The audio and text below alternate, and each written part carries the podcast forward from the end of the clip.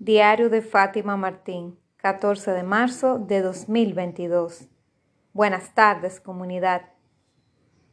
Hola, ¿qué tal? Ya se me hacía extraño, yo decía, wow, pero debe de haber algo raro, algo especial en estos días, porque estas fechas como que me suenan. Y ahora cuando iba a empezar a grabar el podcast, recordé que mañana, un día como mañana, mi abuelita cumplía años de vida. Wow, otro marzo sin ti. Nada, mañana, mañana le deseo feliz cumpleaños donde quiera que esté. Pero sí, como que me puse nostálgica por un momento. Y bueno, así está el día también. Te cuento que llovió un poco acá. Ha llovido varias veces, está todo nubladito. Y así estoy yo también, así como, como al día, así, como no sé. Eh, todavía ahí veo los pajaritos como haciendo nido y ellos están activos a pesar de que ya es hora de acostarse prácticamente. Pero mi casa tiene esa, mi barrio tiene esa facilidad de que, de que hay, pajaritos a todas horas.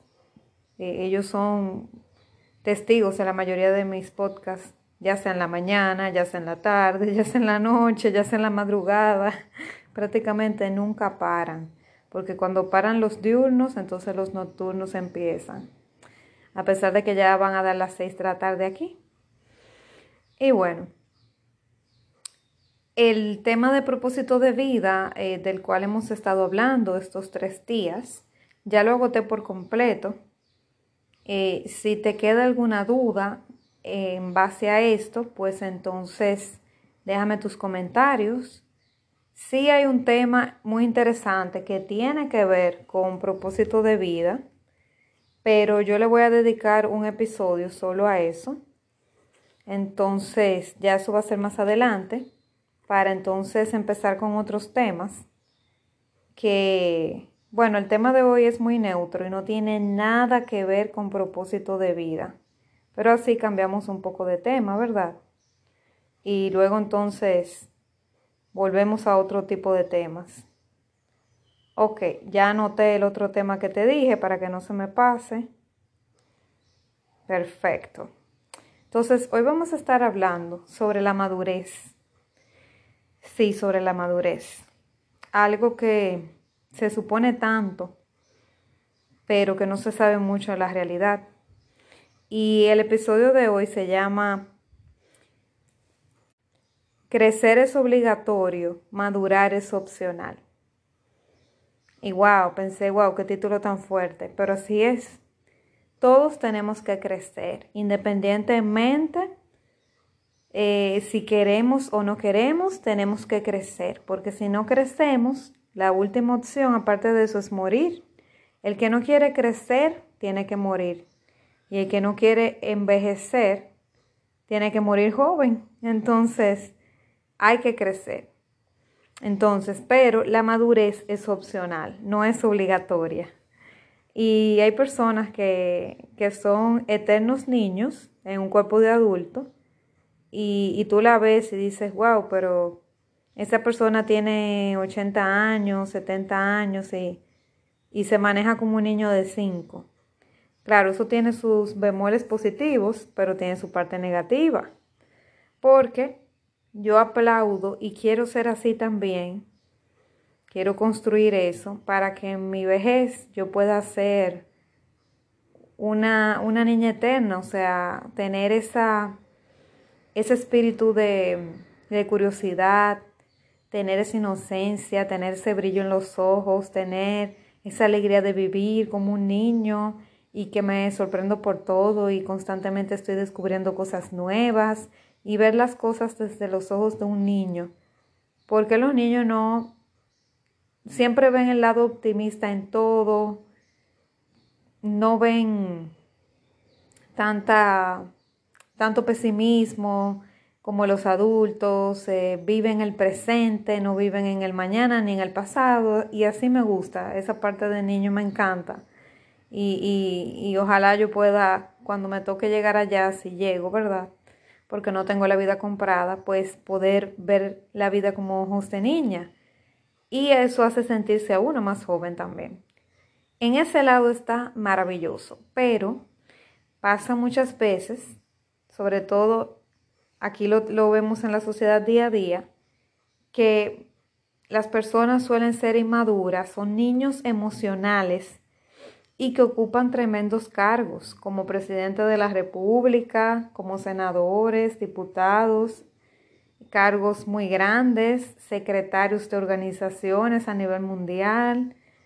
Pero cuando tú la ves, aunque tengan muchas canas y arrugas y sean personas mayores, mentalmente uno las ve actuando y parecen niños de 4 y 5 años, con respeto a los niños, porque a veces es un insulto, ¿verdad? Porque son demasiado infantiles.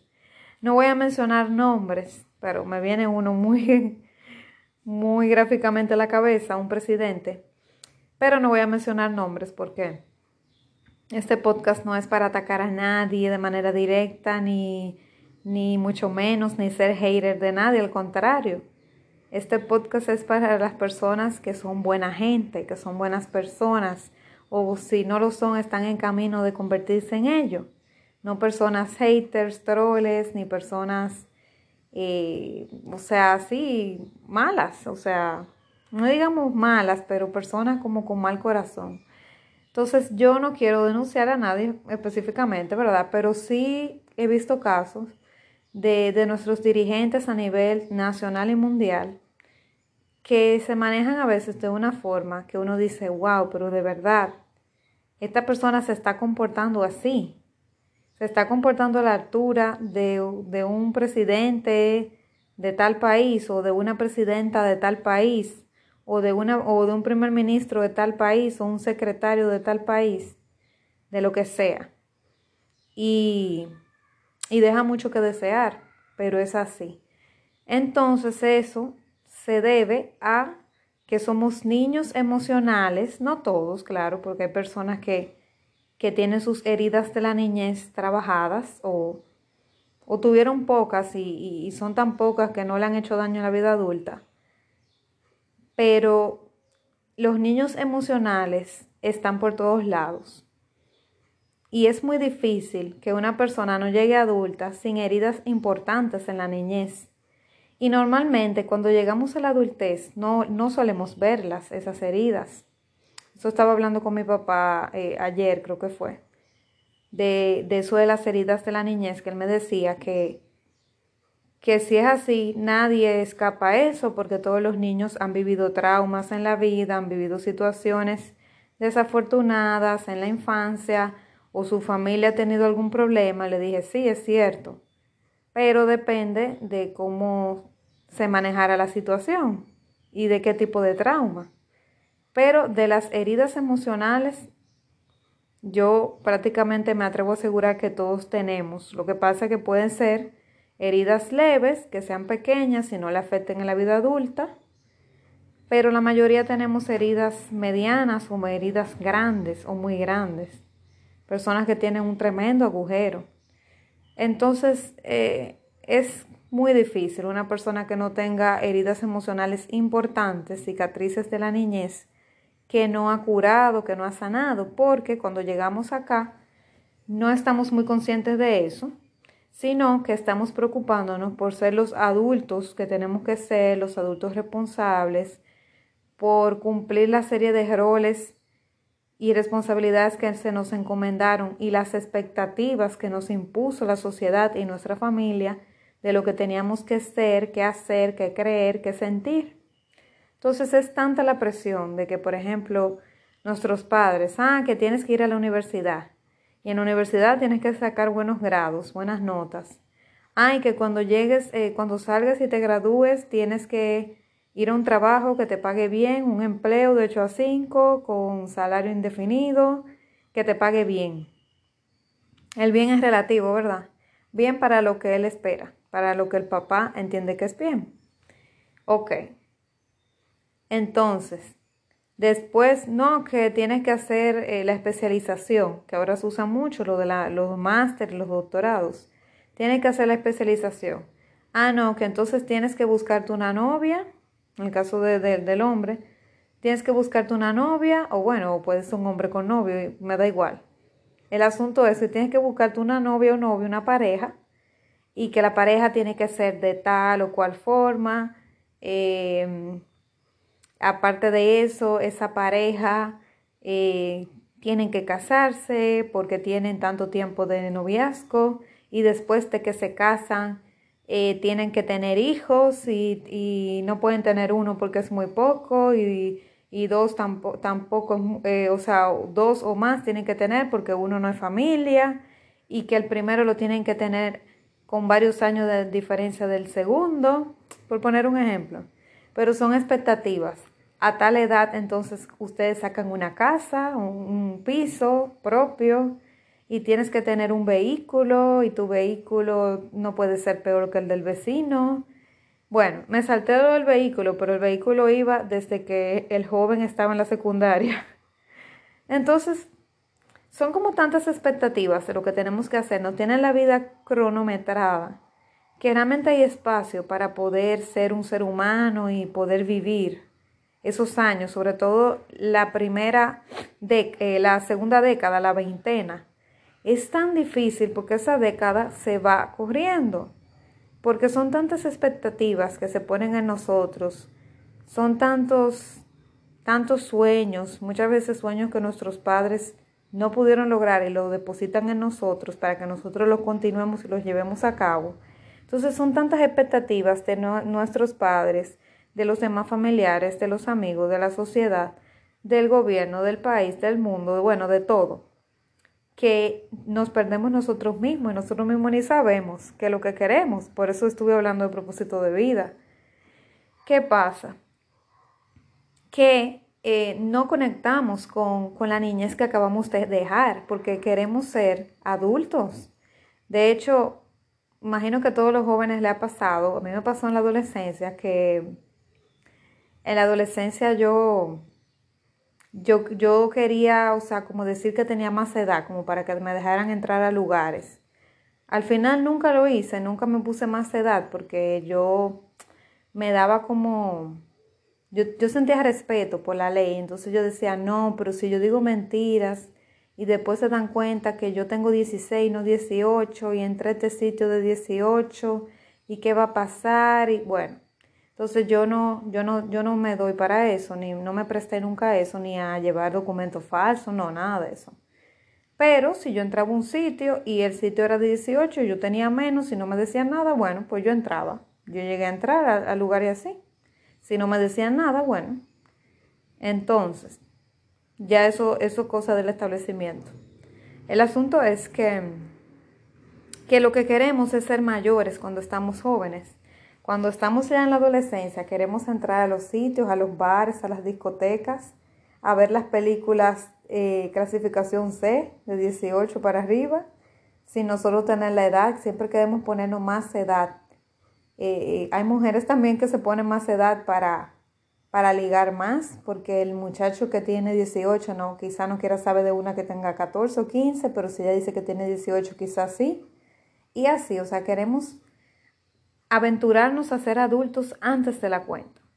Entonces, como entenderás, cuando finalmente tenemos los 18 o 21 años, dependiendo del país, que nos da la mayoría de edad, Obviamente que no queremos pensar en nada de niñez, nosotros somos los adultos empoderados, los poderosos. Ok, entonces obviamente no vamos a querer conectar con nuestro niño interior. ¿Para qué? Si acabamos de salir de esa etapa y los niños muchas veces, o sea, no queremos ni estar cerca de ellos, o sea, porque queremos ser los adultos empoderados. Yo soy una recién adulta y tengo que vivir esta etapa y para nada hablarme de disque de mi niñez y los, y los hermanitos pequeños no los soportamos porque nosotros estamos en, otro, en otra etapa. Entonces, imagínate cuando una persona de 25 años, ya por ejemplo, eh, que, que, es joven, pero ya pasó esa, esos primeros cinco años de la veintena, que ya hizo su carrera, que ya está trabajando normalmente, porque sé que hay excepciones, esa persona le dicen en una terapia, mira, tú tienes heridas de la niñez que tienes que sanar. Obviamente, él está metido en su rollo de adulto, de sus responsabilidades, de sus nuevos derechos adquiridos, eh, sacarle provecho a esos derechos de la adultez y las responsabilidades que la acarrea, porque para darte los gustos de adulto tienes que trabajar y tienes que cumplir un compromiso, ya sea trabajando por cuenta propia o como empleado, pero tienes responsabilidades, ¿verdad que sí?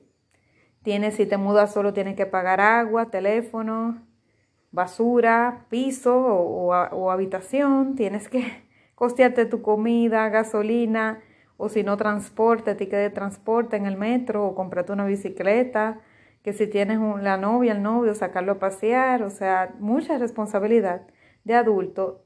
Y ya uno en ese lío, ya uno realmente no ¿para qué hablar del niño interior? Porque a mí no me interesa, yo soy un adulto, ya yo dejé eso atrás. Pero lo que la gente no sabe, que eso yo lo he hablado en episodios donde hablamos sobre niño interior, de los primeros episodios de este podcast, el niño interior está presente siempre.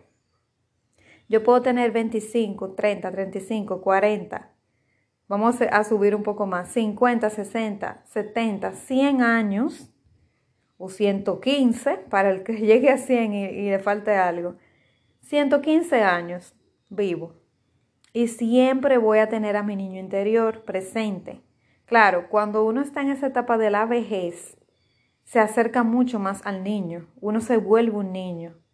¿Por qué? Porque empieza a perder independencia, eh, empieza a necesitar que alguien te cuide, ya no, a veces se te olvidan las cosas, hay personas que le da Alzheimer, o tienen, eh, o sea, la movilidad la tienen reducida porque no pueden caminar bien, porque tienen una lesión, tienen algún problema, entonces ya no se pueden valer por ellos mismos.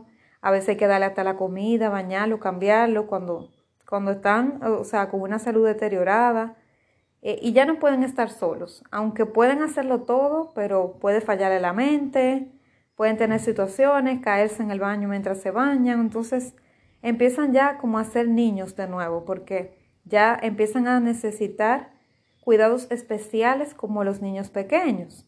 Pero aquí el niño va hacia arriba, pero el mayor va hacia abajo. O sea que cada día va a ser menos independiente. Entonces, pero ya se asemeja más al niño. De hecho, el, adulto mayor suele también conectarse mucho con, con llorar, como que lloran fácil porque se ponen muy sensibles, eh, como los niños. Eh, hay que tener cuidado con cómo uno le habla porque se ofenden fácil, lloran de nada, eh, se ofenden, así como un niño, literal. Entonces, todo el que, ha tenido, estado a cargo de, de personas así o que ha vivido con ellos, se ha dado cuenta que ya se parece más al niño. Pero cuando somos adultos, que no somos adultos mayores, que no somos personas envejecientes, que somos totalmente independientes de nuestra vida, pues entonces eh, tenemos esto de ser adulto y ya, y nada que ver con niños. O sea, yo puedo tener un hijo, un sobrino, pero esos son niños, pero yo no soy niño, yo soy un adulto. Pero en realidad yo nunca dejo la ropa de niño interior. Yo siempre voy a cargar con mi niña Fátima, con la bebé, con la bebé pequeña, recién nacida y de meses, con la bebé que luego ya tenía un año, dos años, todas mis edades, de mi niñez completa, de mi adolescencia completa y hasta el día de hoy. Entonces yo cargo con todo eso, con mi niña, con mi adolescente y con mi adulta joven. Y cuando siga avanzando, mi adulta, mi adulta ya eh, más adulta, ¿verdad? Y la adulta mayor. Entonces, yo tengo todas mis edades acumuladas. Yo no abandono, o sea, mi Fátima adolescente ni mi Fátima niña. En cualquier momento puede venir un recuerdo, puede venir un comportamiento detonado por algo que yo hice a tal edad y me conectó con eso. Entonces, por eso es que los adultos, cuando tenemos heridas emocionales, a veces no sabemos por qué reaccionamos como reaccionamos, pero reaccionamos. Y si te vas a la raíz del asunto, Resulta que fue algún trauma de la niñez, algo que viste en tu casa, algo que te dijeron a ti cuando niño y se te quedó como una limitación. Pueden ser muchos motivos. Entonces, ese es el motivo por el cual muchas personas no maduran, ¿ok? Entonces, es opcional, pero a veces ni siquiera es porque sea opcional, sino porque la persona no lo sabe. No, porque el adulto que pudiera sanar las heridas de su niñez, yo, yo me imagino que por lo menos la mitad, si, hiciera una encuesta, estaría dispuesto a trabajarlo, siempre y cuando sepa que va a haber una gratificación en el futuro, en, el, en su presente como adulto. Pero sí también entiendo a las personas que no se quieren trabajar porque trabajar con el niño interior es muy doloroso. Porque tú tocas heridas. Es como que tú tienes una herida ahí. Ella está, ella no está sangrando, pero está abierta. Y si tú la tocas, obviamente, se va a poner sensible y puede sangrar. Y puede pudrirse también. Entonces hay que pasarle un ungüento, primero limpiarla con alcohol la herida y todo, pasarle un ungüento, ponerle lo que haya que ponerle y darle cuidado y amor hasta que se vaya sanando. Entonces, en ese trayecto, muchos adultos no quieren ver lo feo de esas heridas, porque esas heridas pueden ser muy feas. Puede ser una herida de una violación de, niño, puede ser una herida de, eh, de abandono de su papá, de su mamá, eh, un acto de, violencia contra su mamá, que le pegaban, que la violaron, que, eh, que su papá verbalmente ah, les hablaba mal a él y a sus hermanos, que los humillaban, muchas situaciones que uno como adulto muchas veces evade porque tiene amnesia selectiva, no quiere ver qué fue lo que pasó porque hasta uno mismo se lo olvida. Pasa mucho con adultos que cuando no recuerdan nada de su niñez, es porque su niñez fue muy caótica y entonces lo que hacen es que el, cerebro, para cuidarnos, pues obviamente tiene una especie de amnesia selectiva para protegernos, porque el, cerebro quiere evitar el dolor y por eso no lo quiero enfrentar. Pero el problema es que cuando yo no lo trabajo y no, no lo quiero trabajar, ¿verdad? Entonces se lo paso a mis hijos, ya sea hijos eh, biológicos o hijos adoptivos o cualquier niño que viva conmigo en mi casa que yo sea figura de autoridad para él. Entonces ese es el problema, que se lo vas a pasar igualito aunque no quieras porque tienes una herida abierta. Entonces es importante que nos hagamos responsables de esas heridas y aunque no queramos verlas, hacer el esfuerzo de trabajarlas, porque cuando hacemos el esfuerzo de trabajarlas, pues vamos a mejorar las, generaciones que vienen, porque las generaciones que vienen ya no van a transmitir esa herida emocional o, o en mucho menor medida. Entonces, eh, si quieres ser un verdadero adulto y responsabilizarte de ti, tienes que responsabilizarte de tus heridas emocionales, porque si no, no vas a madurar. Entonces, si no maduras, simplemente creciste, eres un adulto, supuestamente funcional, entre comillas, ¿verdad? Porque tienes trabajo, casa, eh, una relación de pareja, hijos, se puede decir que funcional, ¿verdad? Es funcional, pero con vicios de construcción, porque tienes heridas acarreadas de la niñez y la adolescencia que no enfrentaste. Y cuando estés criando tus hijos, o sobrinos, o, o, hijos eh, de crianza, cualquier niño que críes, en caso de que vayas a criar, pues le vas a pasar esas mismas ansiedades, esos mismos traumas o parecidos. Quizás haya algunos que no lo pase, pero otros sí, porque inconscientemente lo estás haciendo y se lo vas a pasar sin querer. Entonces, si queremos ser adultos, hagámonos responsables de todo. Porque a veces nosotros creemos que somos responsables simplemente porque pagamos nuestras cuentas y porque cumplimos en el trabajo, porque cumplimos la jornada laboral, porque pagamos las cuentas y porque nos dicen que somos un buen ciudadano. Pero ser responsable de nosotros mismos va mucho más allá de solamente pagar las cuentas, cumplir con el horario y ser, ¿verdad? Ser eh, buen esposo y padre como se entiende. No, para ser una persona totalmente responsable tienes que cuidarte a ti, tienes que comprometerte con cuidar tus, eh, sanar tus heridas emocionales, trabajarte emocionalmente, poner límites sanos, cuidarte, darte amor propio. Son muchas cosas que se necesitan para tú hacerte responsable de ti mismo.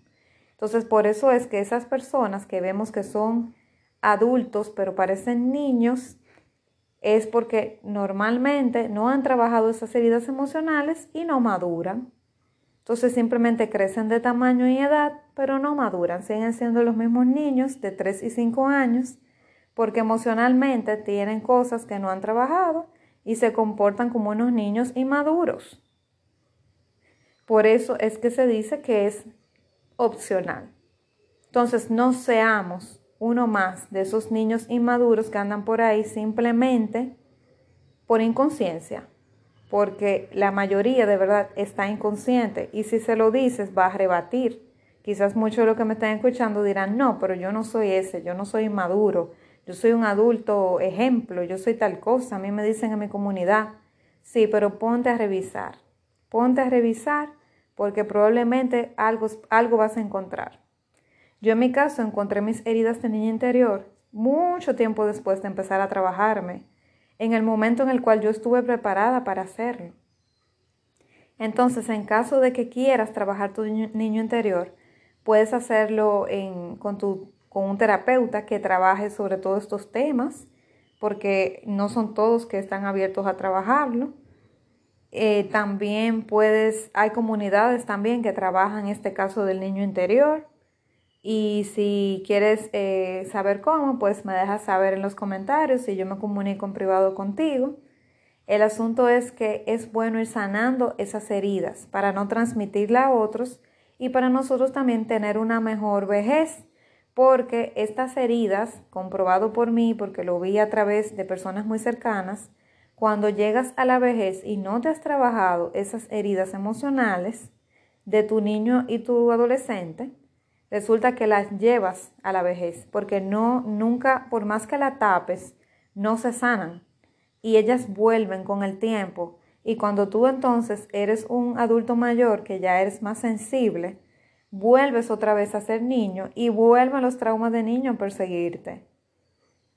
Entonces, por eso quizá tú escuchas a tu, a tu abuelo, tu mamá eh, mayor diciendo cosas que eran parte de su niñez y que ahora le abruman y que se sueña pesadillas porque son cosas que no superó de niño y les regresaron en su etapa última, en la vejez, donde ya tú vuelves emocionalmente, bueno, y hasta físicamente con limitaciones, a ser un niño y te persiguen, aunque se hayan ocultado con un parche, cuando tú eras un adulto funcional, con todas tus habilidades y cualidades y, sin ningún tipo de, de limitación física, vuelven de nuevo y te persiguen en la etapa cuando ya tú estás eh, adulto mayor. Así que eso fue todo lo que quise decir por hoy. Aprendamos a madurar. No, no hay que hacerlo corriendo porque tiempo al tiempo. Hay personas que del todo nunca maduran. Por ejemplo, yo tengo una, un, ahora se me olvidó cómo se llama, pero es como un arquetipo, ajá, de la niña eterna, o sea que yo sé que hay una parte de mí que nunca va a madurar del todo. Y eso está bien, esa parte me encanta porque no voy a ser una viejita amargada, voy a ser una niña eterna. Pero sí he estado trabajando para madurar como mujer y que la parte de mi niña interior, que sea una eterna niña, sea la parte juguetona, la parte curiosa, la parte de la, de la mejor manera, del lado positivo, no del lado negativo, ¿ok? Así que nos vemos mañana, seguro que sí. Un fuerte abrazo.